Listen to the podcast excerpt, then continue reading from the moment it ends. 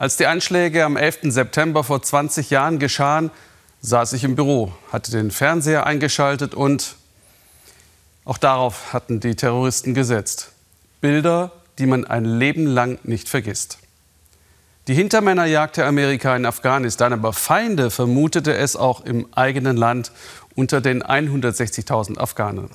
Was das mit ihnen damals und heute machte, Kerstin Klein. I think of it as a date. Für mich ist der 11. September ein Datum. Ich bin mir nicht sicher, was es genau bedeutet. Sailor ist zehn. Der 11. September für sie ein Tag wie jeder andere. Für ihre Mutter Nadja ist das ganz anders.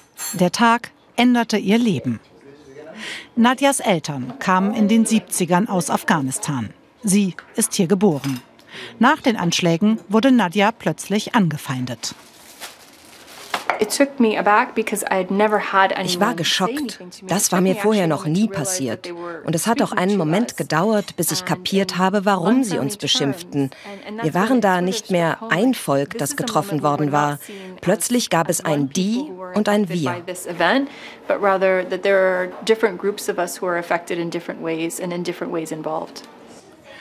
Heute packt Nadja gemeinsam mit ihren Kindern Kleidung ein. Für diejenigen, die gerade aus Afghanistan in die USA geflohen sind. Wenn ich diese Kinder sehe, die ankommen, die sehen aus wie meine. Wir suchen Kleidung für sie zusammen in der Hoffnung, dass es ihnen hilft, sich wohlzufühlen, dass sie wissen, dass da Menschen sind, die sich um sie kümmern. Nadia sieht sich als Vermittlerin zwischen den Kulturen, schreibt Romane, in 16 Sprachen übersetzt, gründete eine Stiftung, berät als Ärztin Kollegen im Umgang mit den Neuankommenden. Und auch mit Geflüchteten selbst steht Nadia in Kontakt.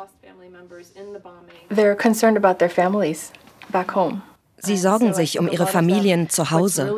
Das ist stärker als die Freude darüber, dass sie es geschafft haben. Die Erleichterung wird überschattet vom Gedanken an das, was sie zurücklassen mussten. Zehntausende Afghanen sind in den vergangenen Wochen in die USA ausgeflogen worden. Ein paar von ihnen treffen wir am Washingtoner Flughafen. Niemand möchte mit uns sprechen. Zu groß die Angst, Verwandte zu Hause in Afghanistan in Gefahr zu bringen. Wie traumatisierend die Flucht dieser Familien war, kann er gut nachvollziehen. Weiss Aria saß mit seiner Familie selbst in einer der US-Frachtmaschinen. 450 Menschen, dicht an dicht gedrängt. Wais und seine Familie besuchten Verwandte in Kabul, als die Stadt fiel. Der Weg zurück in die USA, ein Albtraum. Tagelang harrten sie im Gedränge vor dem Flughafen aus.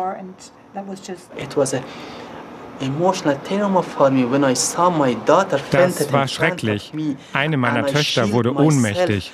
Ich habe versucht, sie und die anderen abzuschirmen, meine Familie zu beschützen, damit sie nicht niedergetrampelt werden.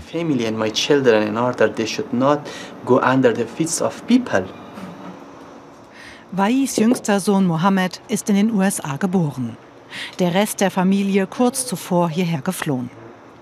Als die Amerikaner 2001 in Afghanistan einmarschierten, war Wais 17. Plötzlich gab es überall Musik, in Autos, Geschäften, Restaurants. Man spürte die Veränderung sofort. Der 11. September veränderte also auch sein Leben zum Positiven. Mit den Amerikanern kam die Hoffnung. Wais konnte Medizin studieren, gründete eine Menschenrechtsorganisation. Nun, 20 Jahre später, sind die USA abgezogen und Wais ist bitter enttäuscht. Vielleicht haben die Amerikaner etwas für sich selbst erreicht, fühlen sich sicherer, empfinden die Taliban nicht mehr als Bedrohung.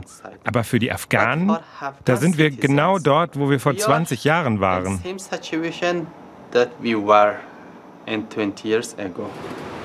So wie Wais denken viele in der afghanischen Gemeinde in Virginia, eine der größten in den USA afghanische Geschäfte, afghanische Kulturzentren. Die neuen Flüchtlinge werden von einer großen Gemeinschaft empfangen. Rafi Habibi betreibt seit 27 Jahren diesen afghanischen Supermarkt. Wir haben hier alles für die Neuen. Sie werden nichts vermissen. Das heißt, was Nahrungsmittel betrifft. Da können wir ihnen alles bieten. Aber natürlich können wir ihnen nicht die Heimat ersetzen. Auch Nadja und ihr Vater Said kaufen gelegentlich hier ein. Said kam ebenfalls zu einer Zeit, in der es noch kein afghanisches Netzwerk in den USA gab. Heute fühlen sich beide verantwortlich dafür, den Neuankommenden zu helfen. In diesem Jahr schaut Nadjas Familie gemeinsam die Gedenkfeiern zum 11. September, damit auch die Kinder lernen, was an diesem Tag geschah. Vieles habe sich seitdem verbessert, sagt Nadja, und dennoch sei noch lange nicht alles gut. Es gibt immer noch Leute, auch Politiker, die erzählen, Muslime würden am 11. September feiern. Solche Vorwürfe bringen uns direkt zurück in diese schreckliche Zeit. Sie werde sich weiter engagieren, sagt Nadja, damit ihre Kinder sich auch künftig ganz selbstverständlich als Teil der amerikanischen Gesellschaft begreifen können. Was der 11. September für jene bedeutet, die diesen Tag miterlebt haben, dazu auch unser Weltspiegel Podcast in der ARD Audiothek. Und auch in der ARD Mediathek gibt es einen Schwerpunkt mit interessanten Dokumentationen.